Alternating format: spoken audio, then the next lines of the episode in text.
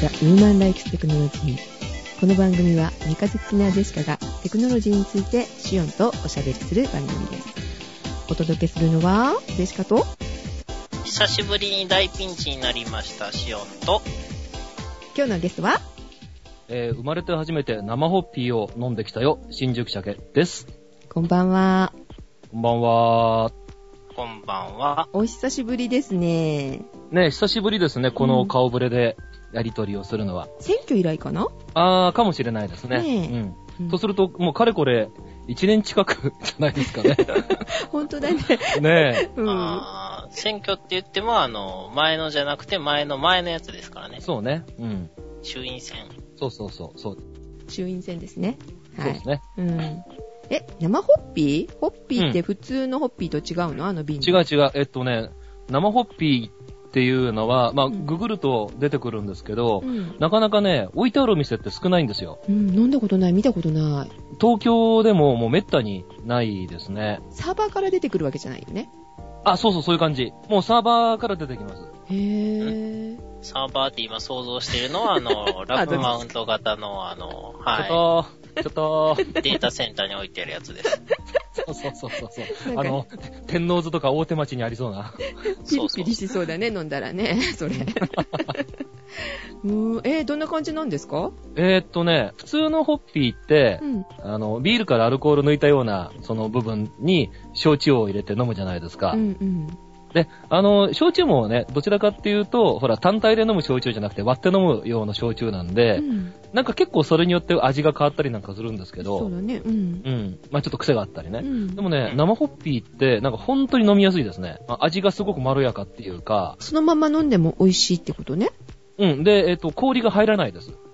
ん？普通ホッピーって、うんまあ2の人は氷を入れないらしいんですけど、うん大抵氷を入れて、その割るための焼酎入れて、そこにホッピーを、まあ原液入れるわけね。氷が入らないっていうのは、液体の密度が高すぎて入っていかない。え？飲めないよ、怖いよ。ではなく、そうそうそう。だからもう本当に生ビールみたいな感じで出てくる。わ、飲んでみたい。局長もちょっと今度ね、東京にいらっしゃった時にはぜひ。そうですね。で、この間結局飲んだメンツっていうのが、割ともう、皆さんに近しい方々ばっかりだったので、え、なんか彼らが美味しそうに飲んでて、ちょっと悔しかったわ。いや、ほんと美味しかった。うん。余計に悔しくなってきた。後でいじめよう。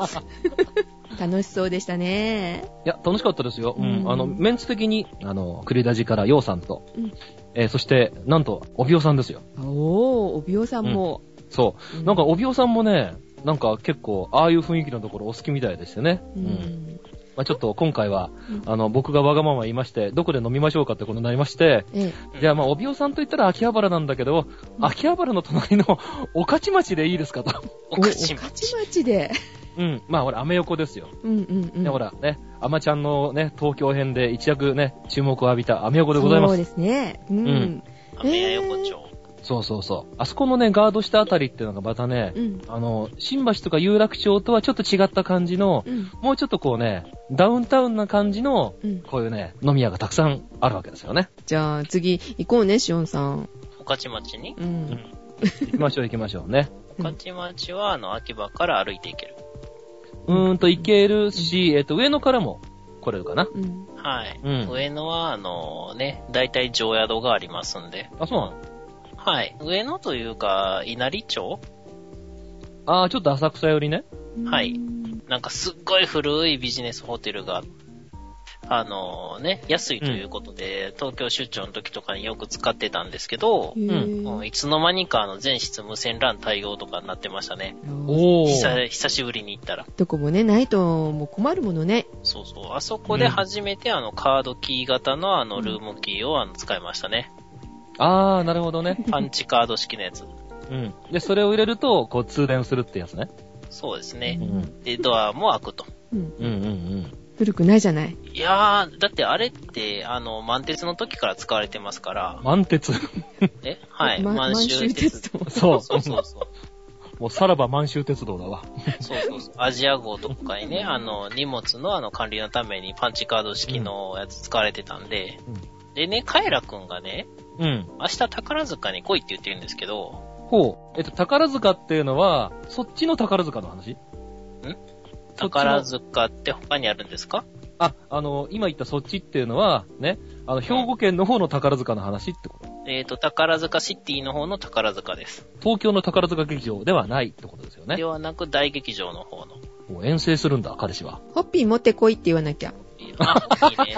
も う出発してるんじゃないかな。あ、持てちゃってるんかな。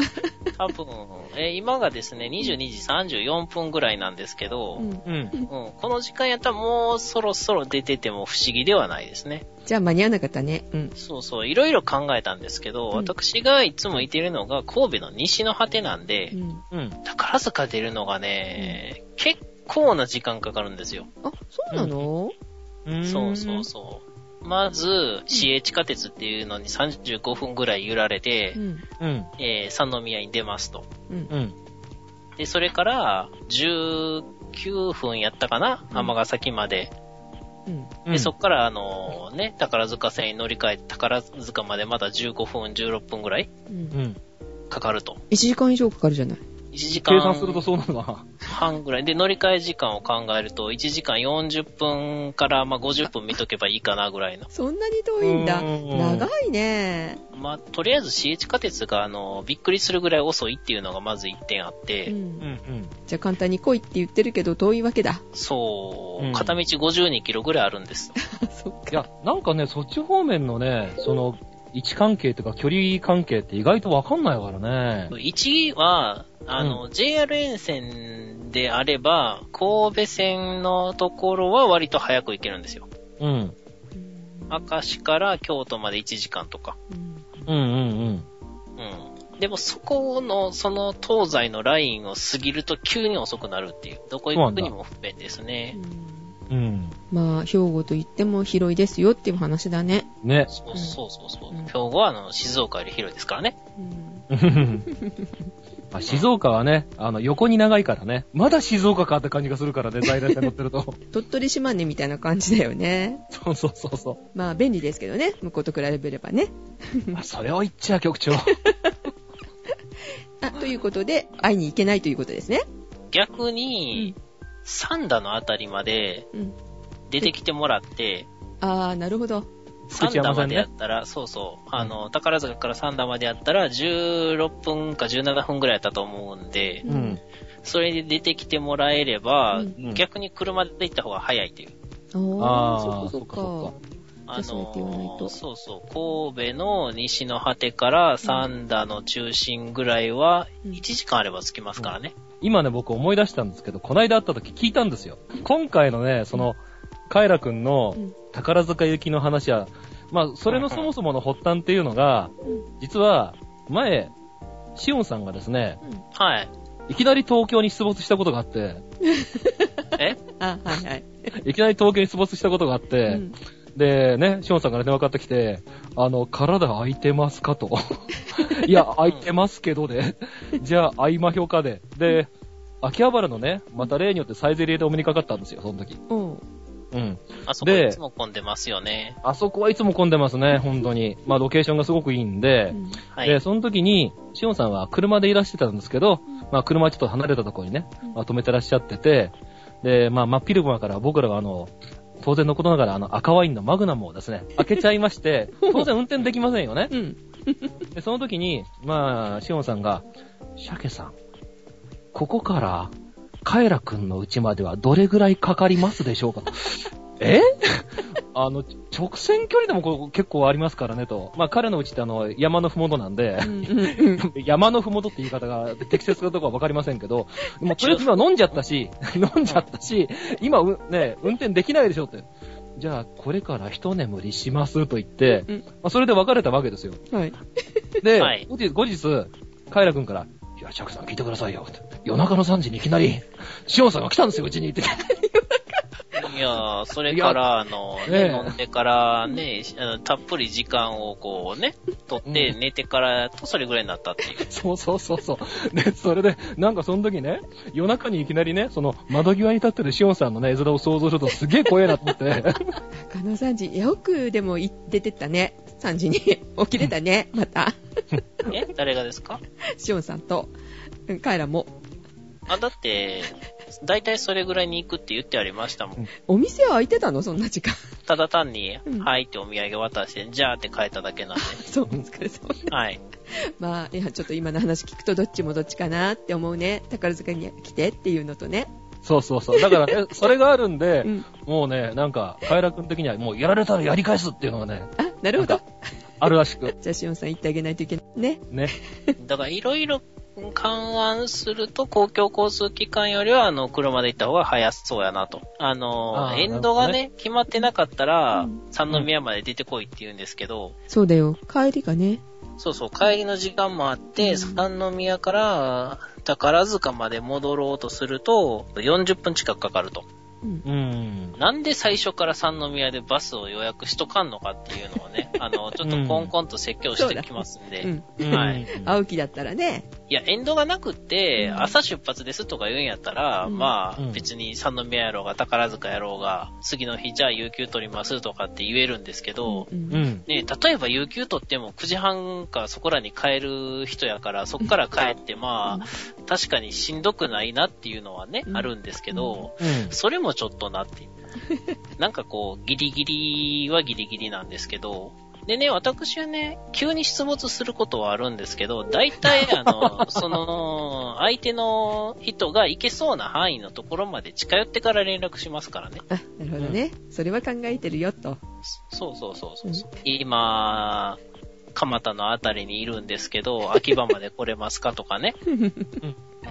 まあそういう風に連絡取りますんで、うん急にでもね、あの、どっか行くのは普通じゃないですか。はい。じゃあ、カエラくんをちょっと、しつけてください。あはい、説教してます。あの、もうちょっと地理を勉強しましょうっていう。そうだね。予想だとちょっとわかんないっていうとこもあるよね。すぐそこだと思って。というよりはね、あの、兵庫県に来て、宝塚に来て、なんかごちゃごちゃして帰るつもりやったら、とりあえず三宮がいいです。兵庫県はやったらもう三宮か、まあ神戸かどっち。大阪やったらね、うん大阪の北ですね、はいバスやったら。うんうん。梅田とかの方がね。そうう、んそれやったら、あうんの、南の方行ってても、あの、すぐ戻れますんで。そうだね。うん。そう。大阪って意外とね、アクセスいいんですよ。街中の。う。うんん。なんか東京よりも帰っていいんじゃないのかと思うことありますよね。ああ、そうなんですか？うん。なんかそんな気がします。大阪に行くたびに、なんか意外と、何、A 地点から B 地点までのアクセスが、どこにいてもいいなって気がしますよ、あそこ。うんアクセスが悪いのは京都ですかね。うーん。そうね。あの、地下鉄とかって考えるとダメだしね。京都地下鉄って、あの、縦と横しか走ってないんで、ね、そう。うん。あとバスだ。そう、うんで、バスもね、系統があって、うん縦横にしか走らんのやったらいいんですけど、なんか斜めの方にうにゅーんと行っていてね、あの、知らんとこに連れて行かれるようなやつがあってね、うん。うとうとしてたら、なんとか営業所に連れて行かれますんで、気をつけてくださ 車庫ですね、車庫。うん。い。はい。えー、というわけで、うん。今日朝会社に行くと、なんと、ガソリンのランプがついてましてね。エンプティエンプティのランああ、あ、プがついてて車ね？車の話ね。はい。はいはい。はい。でね、あと12キロしか走れないと。うん。うん。うん。でも、うちの家から会社までが11キロあるんですよ。ほうはい。あ、これはまた、緊張感高いね。まあ、それでね、じゃあ途中でガソリンを入れようかなと思って、財布を見るとですね、ほい。あの、現金800円しかないんですよ。うん、また微妙な金額。で、1000円じゃないというのがね。そう。800円って小銭が入るガソリンスタンドでないと入れられないんですよね。けど、これ小銭が入るとこしか行かれへんやないかと。うん。うん。で、考えると小銭が入れられるガソリンスタンドを頭の中で考えると、自分の家よりもさらに1キロぐらい向こうに行ったところにしかないと。わお。えー、というわけで山の上から、あの、帰るということをですね、うん。まあ、最大限に活かして、惰性で行くって感じ？決して1800回転以上にはしませんでしたあわ。かるわかる。燃。費重視でね、走るんですよねそう。そうそうそう。で、しかもやる、あの、高速でやった。あと2リッターしか残ってないっていう感じでう、んやっとたどり着いたことがあります。中国縦貫道ってね、危ないのよ。150キロ近くガソリンスタンドがないのよね。おうそういう地点がございまして。ほんと、そんなところある？あります。あらま。うん、昔は、あの、うんこう決まってたじゃない？何キロまでに、あの、うんガソリンスタンドありますみたいな感じだったけど、うんスタンドがどんどんどんどんなくなってって。え、それはスタンドがなくなってそうなっちゃったってことなの？そうなの。え、普通ってあれって50キロに1箇所ぐらいあるもんじゃないんですか？そう、えーそういう決まりがあっ50かたよね。40キロに1箇所っていうのが決まってたんですけどう。ね。うんん。そうなんですけど、中国中関東に関しては、150キロほどありませんので、気をつけてください、ということで。怖っ。怖いようん。150キロやったら滋賀まで行けるやないか。皆さん早めに給油っていうことですね、今のはね。ですね。はいうんそうですね。はい。ということで、ということで、うんツイッターのつぶやきを見ていただけましたでしょうか？お、ミク形態だ。はい。初音ミクスマホ。これをですね、買いまして、予約したの？予約しましたよ。あの、普通にね、エコールリラのドコモショップに行って、うん。えー予約しました。エコールリラっていうのは、あの、岡場の大英です。え？岡場っていうのは、あの、神戸市北区ですね。岡場ってどういう字書くんだろうって今一瞬思っちゃった。あの、まあじゃなくてね。うん。そうそうそう。岡場っていうのは、あの、岡山の岡に場所の場と。あの、それ、それは地名なのね。はい、地名です。たまたまね、あの、au からドコモにしようかなと思ってた時期に出ましたんで、えー買ってみました。こどうよ、どうよ。めっちゃ早い。あ、うん。皆さんスマートフォンお使いですかね？う。使ってますよ。ジェシカはガラケーだけどね。あら。はい。この前に使ってたのが、うん。Au の HTC EVO の 3D っていう、あの、3D カメラがついてるやつで、うん。うん、うん。これがその当時安い割には性能がいいということでう、ん。えーっと、その一番最初に持ったのが、東芝のエグザフォンやったんですけど、うん。はいはいまあ。その HTC EVO 3D に変えたらうんものすごいあのね、えー機敏に動くわけですよ。うん。うん。でそれを、えっ、と、初音ミクスマホと言ってるんですが、あの、筐体自体はエクスペリアエースなんですけど、あ、そうなんだ。はい、うんこのエクスペリアに変えるとですね、ものすごい速いと。なんか、もう一台欲しいなって思うぐらい速かったんで、あの、もう一台買ってどうすんの？え？何にするの？いや、使うのに。いや、初音ミクスマホがね、なんかこう、汚さんと綺麗に撮っとこうと思って、今、旭化成？うん。うん。かなんかのジップロックっていう商品にですね、あの、袋に入れて運用してるんですよ。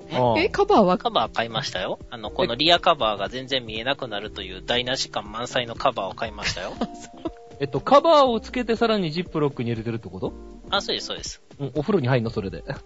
いや、もともと防水なんでお風呂にも入れますよ。いや、なんか、そのまま運用するにしても、ちょっとね、気が変わって、で、売っ払うにしても、綺麗にしとこうかなという感じで使ってるわけなんですけど、なるほど。で、まず買ったのがリアカバーね。うんううんん。純正の、あの、初音ミクの絵が書いてあるやつが、うんえーえーここを外すと、防水のカバーってすっごいなんか、割れそうじゃないですか、あれ外すたんびに。防水のスマートフォンを使ったことがある人はわかると思うんですけど、ピチッと入るせいで、外すときにすごいこう、反っていく感じがするんですよね。うーん。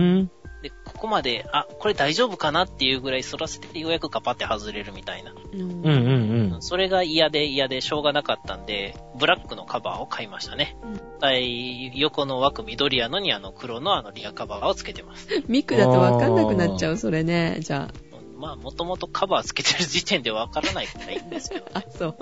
はい。どのみち台無し感満載なんでいいかと。でね、だからあの、スマートフォンの速度っていうのが、今、クワッドコアの 1.5GHz なんですよね、この Xperia Ace が。うんうんうん。もうかなり速度が速くなってて、あの、1、2年前とは全然比べ物にならないので、うんそうなのぜひね、あの、1、2年前に買ったなって思う人は、あの、さっさと乗り換えてください。うん。ちょっと迷ってた人はいいかもね。そうね。ううんん。で、まあ、あの、で、だいたい LTE の、あの、3つ以上の周波数帯に対応してますんで、大体のマシンが。うんうん。だから、今が多分性能の一番いいカーブなんじゃないかなと。おすすめがですね、うんあの、SH06E、アクオスフォンゼータってやつです。これがドコモの2トップから外されてう、んうん。あの非常に多分在庫がダブついているせいか、iPhone が出てから急に投げ売りされてまして、めっちゃ安くなってます。え、いくら？え新規で2万円。うんで、機種変で3万円。MNP やと0円ぐらいです。うん。で、この、これは実質じゃなくて、元の本体代金がそこまで値引きされてます。えー、そううんうなのん。で、しかも、えっ、と、これもクワッドコアの1.7ギガで、確か、えっ、と、シャープのイグゾの、あの、液晶パネルを使ってて、あー。フルエッジでやったかな？確か、うん。かなりいいんですけど、うん。まあ、投げ売りされてますんで、ね、うん。えー在庫がなくなる前の今が狙い目ですね。え、ルーターも買ってなかった？あルーター買いましたよ。えっ、とね、え L03E っていう、うん。うん。えードコモのモバイルルーターを買いました。え、それはまた何の目的で？そしたら、前の EVO3D とかも使えるじゃないですか。ああ、なるほどね。ドコモ回線を使おうっていうことね。そうそう。そのルーターはどう？ああ、いいですね、非常に。iPhone は結構叩かれてるもんね。LTE がうん。。ね、繋がらないパケ詰まりを起こすとか言って。あまあ、興味ないんでいいんですけど。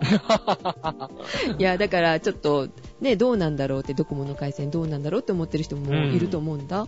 うちの会社が、うんまあ非常にあの、孤立しておりまして、地理的に。うん。うん。会社内にコンビニとか食堂はあるんですけど、うん食堂はあの、非常にまずくて、あの、誰もが近寄らない場所なのでう、ん。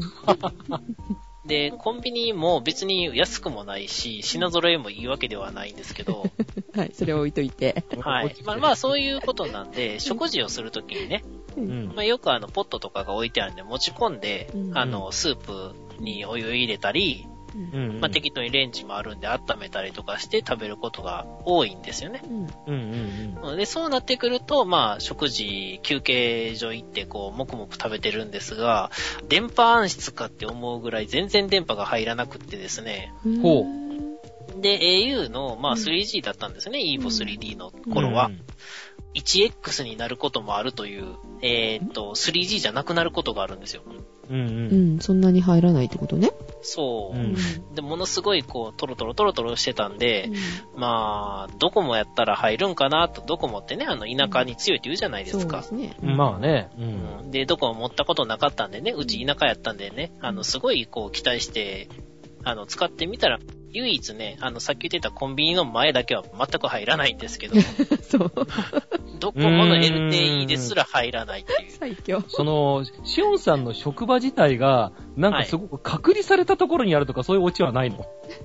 えでも、駅から歩いて6分、7分ですし、うん。あの、周り何にも建物がなくって、ここの駐車場ちょっと不動産で貸し出したら、ええ儲けになるのになっていうぐらいスカスカしてるのに、繋がらないんですよ。でも、まあ、あの、普通にその、休憩所とかね、あの、その辺は全部入りますんで、だから au も LTE にしたら入るとは聞いてたんですけど、まあ、どこも、で、はい、全然不満なく使えてますね。うんでね、あの、ドコモを初めて使ったのでし知らなかったんですけど、はい。えっ、と、モバイルルーターに SIM 入れ替えて挿すときにうん、標準の SP モードじゃ繋がらないんで、今からね、ドコモにしてモバイルルーターを運用したいなと思う方ね、最初からモバイルルーターとかデータ回線を運用しますっていうんで申し込む人以外、うんうん。えーいわゆる普通のスマホ買ってその SIM 抜く、モペラ U っていうのがありますんで、それのね、あの、契約もお忘れなく。ああ、そうそうそうね。うんそうはい多分ね、SP モードの APN 設定とかを引っこ抜いたらいけると思うんですけどう、うんうん。うん。それはまあ、一応やめとこうかなと。まあ、普通にやるんであれば、モペラ U とか OCN とかね、他の、あの、プロバイダーも選べますんで、うん。えー好きなやつをね、うん選んでみてください。はい。くしくもジェシカもね、買ったの。うん。買ったのっていうか借りたの。どこも？ドコモじゃなくて NTT なの。ほうほうほう。NTT の、うんえっ、と、PWRN1000 っていうね、モバイルルーターを借りました。はい。えー月額315円で貸してくれるのよ。2年縛りっていうのがあるけど、ね、2年だと思っても7000ちょっと、うんうん。安いよね。これはもしかして、あの、フレッツ光の、なんかお、おまけのサービス的な感じ？そう、そうなの。あの、光ポータブルなので、はいはいはい光に入ってないとダメだね、フレッツ光に。うんうんっていうことがあって、それと、あの、西日本しかこのサービスやってないのね。うん。あ、なんかそれっぽいですね。今ちょっと見てみたらうね。ん。それがちょっとね、引っかかるところではありますけども、あの、ここの静岡はギリギリ西日本なので、うんう。うんん西日本あの NTT なので、これを借りることができました。うん。これがね、LTE が使えるようになったの。で、今までは 3G では貸してくれてたんだけど、うんうん。LTE のサービスが始まったので、ちょうど良かったので、乗り換えました。うんで、SIM フリーです、これは。うん。なので、えっ、と、SIM は何を指してもいいから、あの、そっちで買われるんだったら買ってくださいって NTT さんはおっしゃってましたね。え、標準だと、えー、何がついてるんですか？何もついてない。あ、ただ、機械だけ。そう。で、あもちろん NTT でも、あの、SIM のサービスしてるので、まあうん。そこから選ぶこともできますし、他のとこからうん。でもいいですよっていうことだったんですが、まあ、いろいろこう見まして、プラン的にはですね、NTT が安いかなと思って、ジェシカはうん。NTT のインフォスフィアっていうのかな、えーっと、1ギガでえー1980円かな？ほー。縛りがありますけどね、だから1ギガしか使えない月、一月に。うんうん。うん。で、1ギガうね。ん上りが、えーっと、37.5メガかな？下りが112.5メガだそうですが、これがね、先月これ申し込んだ、あ今月の頭だったかな？申し込んだんだけど、はい、今ね、ホームページ見てみると、うん。新しくもう一つプランができてるんだね。うん。えはー U モバイルっていうのができてまして、これがね、1ギガから、えー3ギガまで一月使えるんだけど、うんこれが2079円。まあ悪くないなって感じですね、これは私が借りるときにはありませんでした。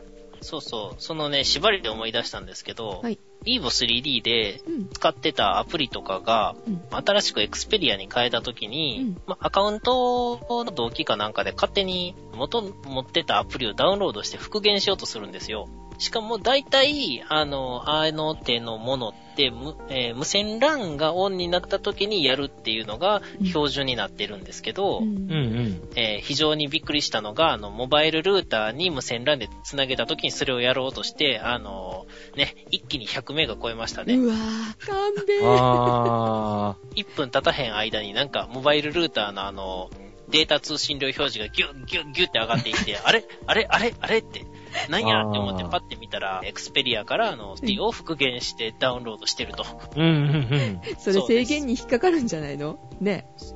もちろんもちろん、もちろん引っかかるんですけど、うんねあの、それの標準設定がついているので、うんえーそれも、えっ、とね、新規で Google アカウントを取られる人はいいんですけど、今までなんか使ってる人は、あのね、さっき言ったあの、モバイルルーターに差し直すときには、あの、気ぃつけてくださいね。あーなるほどうん、。そうですね。これ結構罠やったと思うんでうすけど、ん。ルーター使うときにも気をつけないといけないね。そううん。無線 LAN 扱いですからうね。ん、なるほど。なんかあの、優先する無線 LAN アクセスポイントの設定とかっていう、もうちょっと柔軟に設定できたらいいんですけどね。うんうん Wi-Fi 接続したら全部、その、なんか高速通信をガンガンやり始めようとするっていう。ということで、私の方はですね、はい iPod Touch をこれからも使い続けることになりました。ガラケーとうん2台持ちですね。うんうんえ、au とかに変えないんですか？いや、買えないわよ。どこもあのね、できます？今ね、はい au のね、iPhone5 に変えてう、んえーそれを、うんあの 5S に機種変するとめっちゃ安くて 5S が手に入りますんで、うん。うーん。それ、最初から 5S を入手しちゃダメなの？みたいな。5S を直接やるよりも数万円お得になるはずですんで、えーああ、そうなんだ。あー、そうかだ。から5が投げ売りで、まず、あの、MNP とかで転入できますよね。う。うんん。で、5を使ってる人から 5S っていうのが非常に優遇されてるんですよ。うん。あ、そうまあ、いろいね。いろいろありましたよね。あの、うん iPhone の、えー au の iPhone5 はね、うん。ううんん。えー5っていうのか、うんうん。5です。うん。はい。iPhone5 はね、いろいろありましたんで、まあそこからのね、あの 5S へのね、乗り換えが、まあ優遇されておりますので、うんあの、そういう無茶苦茶な手を使うと、あの、非常にお安く、はい、S にできます。なるほどね。で、しかはね、iPhone 買うつもりではいたんだけど、いろいろ料金とか考えたら、うーん、また、ルーターの方が安くつくかなっていうことでね、ちょっと落ち着いたんだけど、あー、そんなもんなんだ。iPad mini の2が出たら、すぐ買いたいなと思ってます。えっ、と、あの、ジェシカさんの、つながる患者はどうですか？あ、いい、早い。うー。うんあの、クロッシーだよね。あの、ドコモで言うと。ドコモや、ドコモの LTE は、はい、サービスクロッシーですね。クロッシーっていうサービスの LTE ってことだよね。同じだよね。うん。はいね、あの、パケ詰まりがなんとかとか書かれてたんですけれども、早いです。あの、パケ詰まりってね、うん。人口多いところでしか発生しないんで、うん。まあ、だってね、その、一つの電波を取り合っちゃうわけだからね。そうだね。そううん。電波はあるんだけど、それを分け分けするときに、ちょっともたつくという。だから都会じゃなかったら OK ってことだよね。う。うんん。まあ、結局ドコモは田舎メインっていうことですかね。ああ、なるほど。うん僕もね、去年の、あの、年末ぐらいまでね、ドコモ使ってましたよ。で、去年のだから春先ぐらいから、うんえーっと、まあ、当時、あの、ドコモのスマホを使ってて LTE の回線持ったんだけど、もう全然繋がんなくて、あ、そう。えー、都内で、都内でですよ。うん。全然繋がらなくて、うん特にあの、山手線の左半分とか走ってる時には、うん。あの、電車の中でもうん、県外、県外、県外って何これみたいな感じで、それぐらいね、うん。あの、劣悪な環境でした。へー。まあ、今は当然ね、かなり改善はされてるんでしょうけどね。え、都内、都内というか、え、クロッシーのサービスインって去年の春ぐらいでしたっけ？いや、もうちょっと前じゃない？もうちょっと前でしたっけ？うん。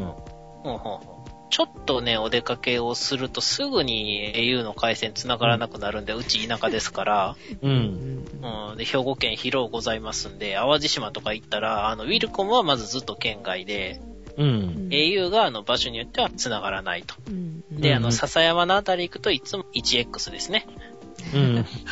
デカン諸街道とかはダメです。だからその辺をね、まだ今、ドコモに変えてから行ってないんで、au でグダグダやった地域に行ってみてどうかなっていうのは、ちょっと今楽しみにしてます。あデシカの方もね、クロッシーを今使ってるけど、クロッシーがあの届かないところは 3G でも繋がるのよ。うんうんうん。それをちょっとね、試してみたいなと思います。はい、えー、じゃあ、話の最後にね、はい。普通にね、キャリアの契約と一緒に買うんであれば SH06E と言いましたけど、うん。うん。単体の、あの、ものとして買うんであれば、どれがいいかと考えると、エクスペリアの Z1 ですね。Z1。ほーそろそろ日本国内でも発売されるやつで、うん。うん。で、えっ、と、キャリアは、あの、秋冬モデルでドコモと au から出ます。それは何がいいの？すごいハイスペックで防塵防水で、うん。お、えーエクスペリア Z っていうのがちょっと前にあったんですけど、それの後継機種ですね。うん。で、さらに、あのー売りの一つが、あのーソニーでカメラも作ってるんですよ。うんううん。ん。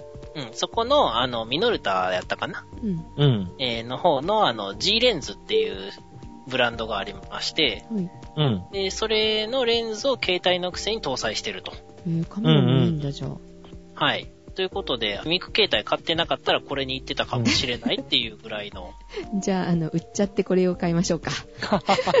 ああ、いや、売らずに、あの、SH06E を回線転がしして売っ払って資金にするとかね。はい。どっかの局長みたいなことやってるね。え？下関にいる人みたいなこと。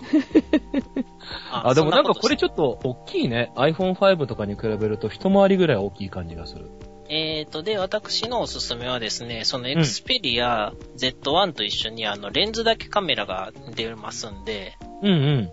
えー、レンズカメラっていうのが、あの、本体がなくて、レンズと通信システムだけなんですよ。うん。QX10 かな？うん。QX10 と QX100? はい、か。100。うんはい。この2種類がありまして、なんと、えー、レンズだけと。うん。でこの組み合わせがですね、標準で、あの、この QX10 とかをマウントできるようなケースがついてきますと。うん。Z1 はね。これも G レンズなんですけどう、ん。うん。それやったら、えあの、Xperia Z1 にする必要がなくって、うん。カメラ以外はほぼ同性能の Xperia Z Ultra の方がいいんじゃないかと今思ってるんですよ。うん、うん、うん、うん。あの、えとウルトラっていうのが、あの、また別にありまして、ぽい。うんこれはなんと、えっ、と、6.4インチやったかな？うん液晶画面が、うんうん。えーというバカでっかいやつです。うんえーぜひね、あのー、桜さんとかにね、持たしてね、これで電話をしてる様を撮影してみてください。なんか非常に面白いことになれますんで。うん、なるほど。はい。はいこあのれって、100の方のレンズってカールツアイスなのね。ピャンクはカールツアイスかな、うんはい。だから、あの、ううライカとかに乗乗っかってたやつ。お値段いいまあライじゃあ。うんうんライカとか、あと、明石の天文台とかね。うんああ、そうなんだ。えー、あれはカールツアイスイエナ社製のやつで、はい。まあ、光学系の機械っていうことでね、カールツアイスのやつです。うん。へえ。QX10 とか QX100 なんで10が英語なんややろう。まあいいや。はい。えー、というわけで、あのね、みんな Z1 プラス QX10 っていうのを狙ってると思うんですけど、本体 G レンズで、あの、外付けのレンズだけカメラも G レンズっていうのはちょっと芸がないんで、うんえーここは Xperia Z ウルトラをね、おすすめしますね。はい。なるほど。はいうんはい。だそうです。ウルトラプラス QX10。はい。うん。うん。まあ多分、どっかの写真家の方が買うんかな、これ。それはあの、えっ、と、瀬戸内在住のあの方？ああ、そうですね。はい。うんとあ、でも、帯尾さんがとりあえず買うかもしれへんあな。あ、ソニーだし。ううんん。そうそうそう、ソニーやし面白いしっていうことで。うん。えーそのあたりからあのレビューが聞けるかもしれませんね。次のゲストは、じゃあ、帯尾さんっていうことで。ね。うんそうそうそう。えーちなみにあの、ネクスペリア Z ウルトラはどちらかっていうと、あの、ネクサス7とかとあの、比較してください。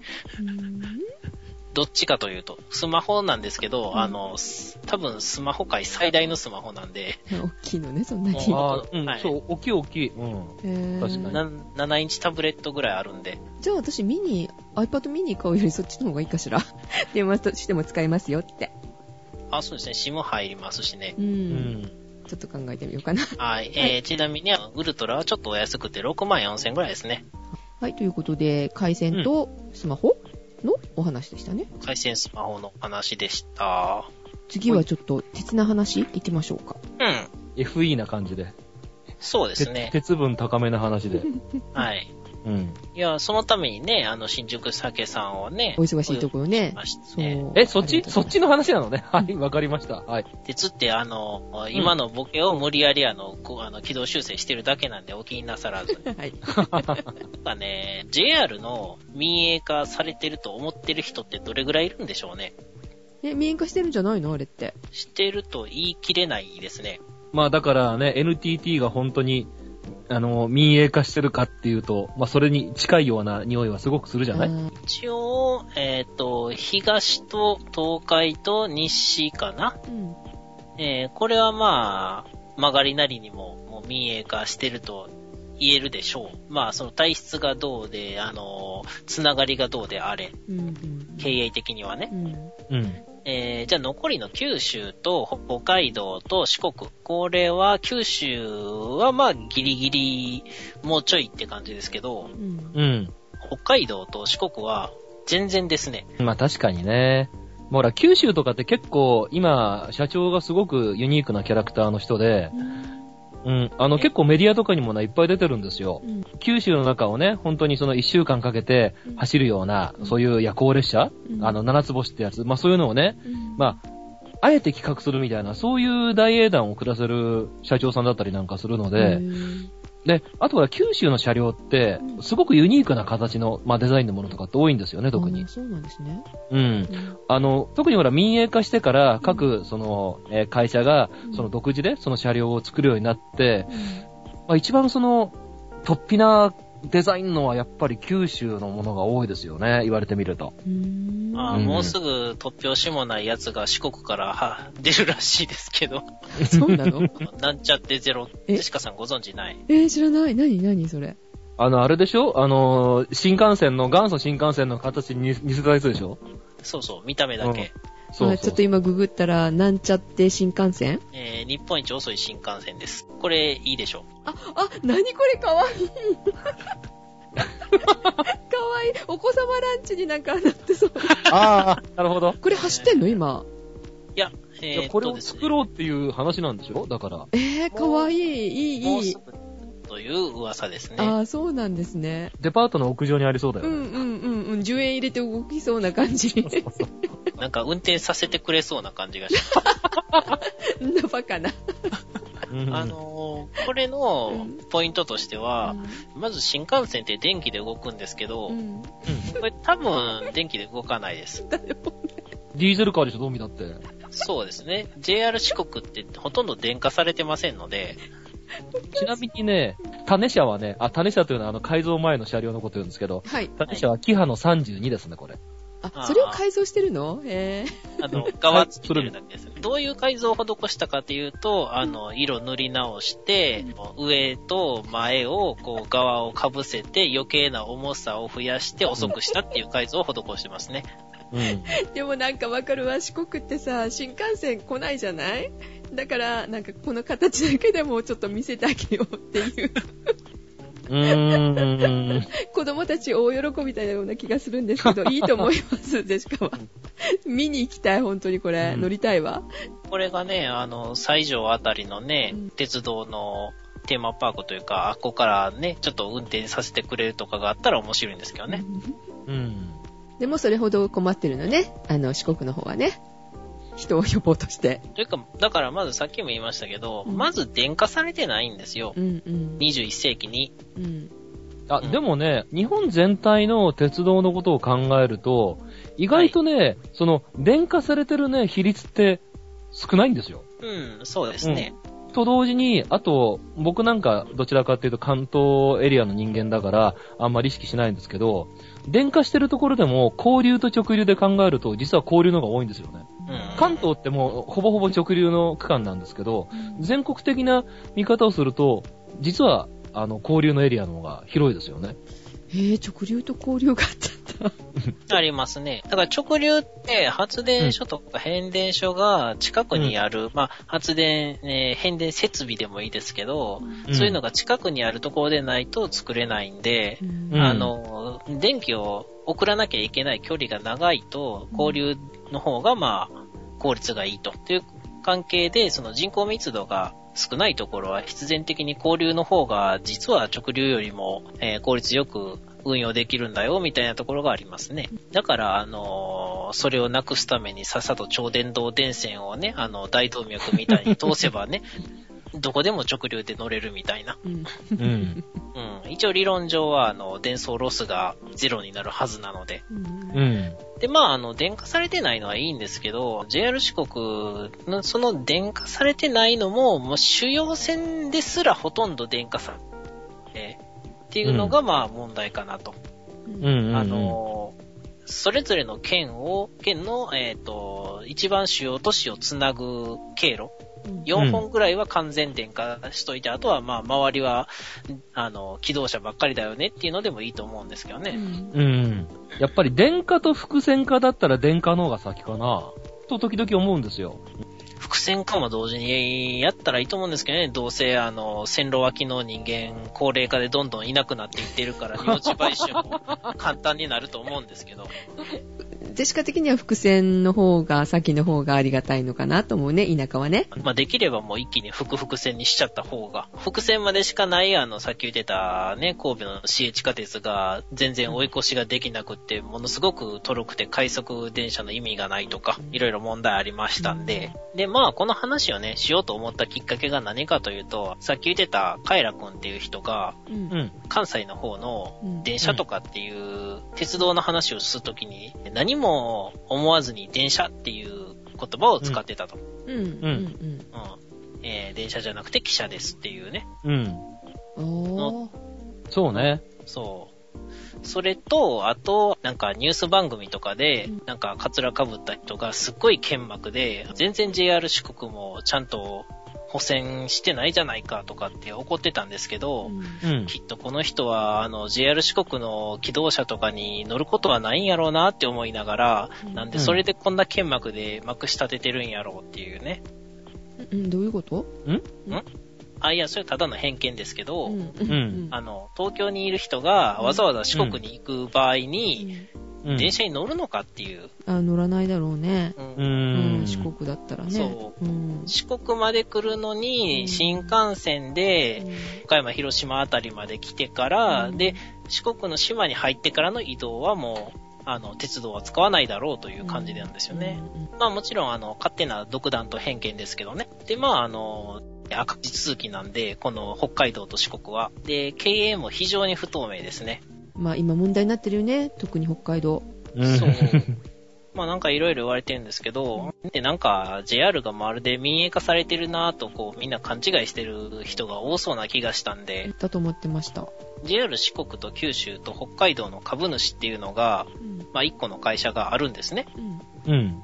で、実は、あの、そこに、経営安定化基金やったかな？っていうお金を貸し付けて、その利子がうん。かなりの額になるんですよ。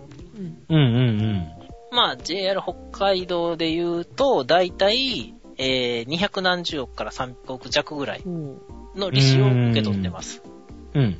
これがどういうことかっていうと、実は、えっ、と、うん毎期出してる赤字とほぼ同額。あれ？うーん。それこれはどう受け止めればいいんですかね？うん。それどうやって利益が出てるのっていう話になるのかしら。なんか毎期毎期赤字の会社ってやっぱりあるじゃないですか。うん。うん。で、鉄道会社で北海道で毎期赤字が出てたんですって言うんであれば、なんかみんな割と同情してくれると思うんですよう。ん。うん。だけど、、なぜか経営安定化基金っていう国鉄から JR になるときに国から貸し付けられたお金を、あの、株主の会社に、えー融資して、その利子が、えー、だいたい300億ね。まあ、大体で言いますよ。うん。う。ん。で、ちなみにあの、貸付金額が確か7000億円以上なんですよね。はあ。えー私うんあの、株式を増額して資金を集める会社はよく聞くんですけど、株主にお金貸して、そこから赤字をあの補填するぐらいお金を貸し付けて、利子であの賄ってる会社っていうのは初めて聞きましたね。ね。えー、そんな仕組みになってるの？なってますね。まあなんかさっきからちょっとうなってばっかりなんだけどね、話を聞いて。うんそう。だから、あの、経営が非常に不透明で不健全です。うんあの、四国と北海道に関しては。で、四国は、あの、こうやってちょっと不透明ですって言ってるんですが、はっきり言ってね、北海道よりマシなのは、あの、新幹線飛行なんていう大それたことは一切考えてないことですね。え、これ新幹線じゃないんだ。だからできないからこういうことしてなるわけですよ。。うんはい。で、北海道は身の丈に合わず新幹線を引こうとしてて、このまんまじゃ下手したら営業停止処分が、あの、出てくる可能性もあるんですよう。んうん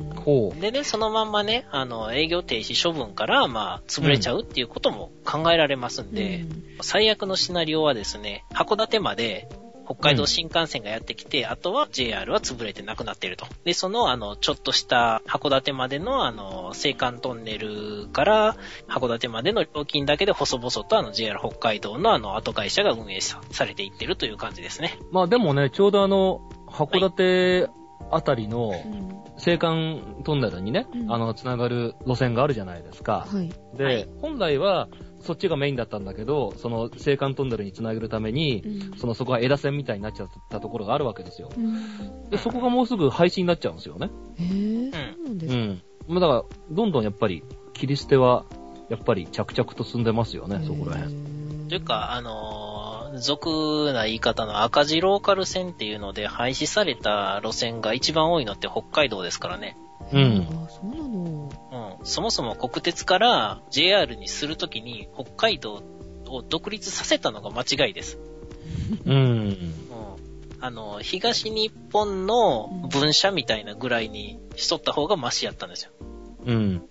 で、ここまでして、じゃあもう一遍国営化するか、JR のどっかに組み込むかってすると、ここまでボロボロにして、あの赤字を毎年何百億も叩き出すようなようにしてからまた戻すっていう、なんていうか経営としてやっちゃいかんことを選ばなきゃいけないんですよね。うんうんで、それやったら最初から無謀な民営化せんと、ちゃんともうちょっとこう、スケールで、あの、なんか経営が保てるようなうん分割の仕方しとったらよかったのにっていう。じゃあ、西と東で分ければよかったのね。NTT みたいに？そう。ああ、ちょうどいいでしょうね。ちょうど静岡で分かれるんでしょ？うん。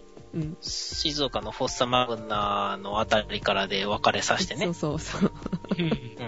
で、浜松のあの、えー、どっか町のあの、1丁目と2丁目では東と西が分かれてるみたいな。うんうんあの、四国に JR っていう、あの、イメージもちょっとやっぱ湧いてなかった。当然あるんでしょうけど、でしかもし、だって四国行くとしたら、うん。まあ先ほどね、シオンさん言ってたけど、まあ広島あたりまで新幹線で行って、その後は、あの、橋渡って、うん。あと、あの、車レンタルしちゃうかなって感じだもん。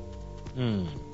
うん。うん、電車にどれに乗ろうとかね、考えたことない。何線が走ってんだろうって、今、ちょっと、想像がつかないですね。電化してるのは、瀬戸大橋を渡って、はいえーっと、高松までのところと、あと松山までだっけそれぐらいですよねえーとあとは、土山線の一部うん。だから、えっ、と、土佐に行く方でね、ううんえー、アンパンマン列車とか走ってる方の、あの、一部です。へーんアンパンマン列車ってまだあるんかな？アンパンマンミュージアムが潰れてなかったらありそうだね。うん。えー、あとはわざわざ行こう、あの、偏僻なね、あの、海洋堂のミュージアムとかもありますけどね。ああ、なるほど。うん。残念ながらあれは、あの、駅から遠いんだ。カツオ食い放題列車とか作ったら売れるんじゃないかな？売れるというか、受けるんじゃないかな？電車の中で？え？そうそう。あの、電車の中で停車時間1時間半ぐらいあって、うんさあみんなで釣ろうぜみたいにわさわさ出てくるっていう。アマちゃんのね、あの、ウニ丼食ってるのと同じだよな、それ。あれ、美味しそうだったね。実にね。ううん ん。ああいう風に上手にね、売り込むといいのかもしれないね、JR もね。うんうんアマタンの話をすると、腐すことしかできないんでやめときます。はい。JR はい貨物ね。貨物も、あの、えっ、と、すいません、あの、同じね、はい。株主の下の子会社ですね。あーうん子会社というか、うん。100%株持ってたらうん何になるんだろうただの大株主だけでいいのかな？ちなみにですね、えーっと、JR 貨物の株主は、独立行政法人、えー、鉄道建設、運輸施設、整備支援機構というところですね。はい。怪しそうな名前だね。独立行政法人っていうのはね、意外とありますからうね。ん。えーっと、日本全国の、えーっと、車検場？車検場を仕切ってるのも独立行政法人ですからね。車検定自動車の？そうそうそうそまあ、まあ、ちょっと鉄道詳しい人やったらね、あの、うん。さっき言ってた、あの、なんで国鉄から民営化するときに、島ごとに分けてみたいな話が必ず出てくると思いますんで。あの、鉄分ない人からすると全然知らないっていうか、興味はが湧いてなかったので。鉄分がない人に説明するときには、うんまあ、あの、関東圏の人がね、うん多いと思いますんで、あの、新宿駅っていうのは乗降者数が一番ねうん、多いことで有名なんですけど、あれって単独の新宿駅じゃなくって複数合わせたやつでしたっけ？う。まあそうでしょうね。うん。。はいい。まあ、新宿でね、乗り降りする人が1日にどれぐらいいるかっていうと400万人ぐらいなんですよね。すごっ。うん。うん えー、で、JR 北海道はだいたい100人以下っていうのがかなりの数を占めますんで、ほい。もう多分全部合わせても新宿駅に負けるんちゃうかなって思うんですけど、ちょっとうん調べてはないんですけどね。そのぐらいスケールが違います。うん。それを、それぞれなんか JR っていう看板、同じ看板掲げることになんか無理があるぐらい、うんあのスケールが違うんで、えーね、まあ、あの、乗降者数は、あの、まあ、まあまあもうそのまんまあの、お金の動きなんで、ぜひねうん、調べて、ちょろっと調べてみたらね、えー、楽しいと思いますんでね。ということで、はい。ということで、お届けいたしましたのは、ジェシカと、シオンと、新宿鮭でした。おやすみなさい。おやすみなさい。また次回。はい。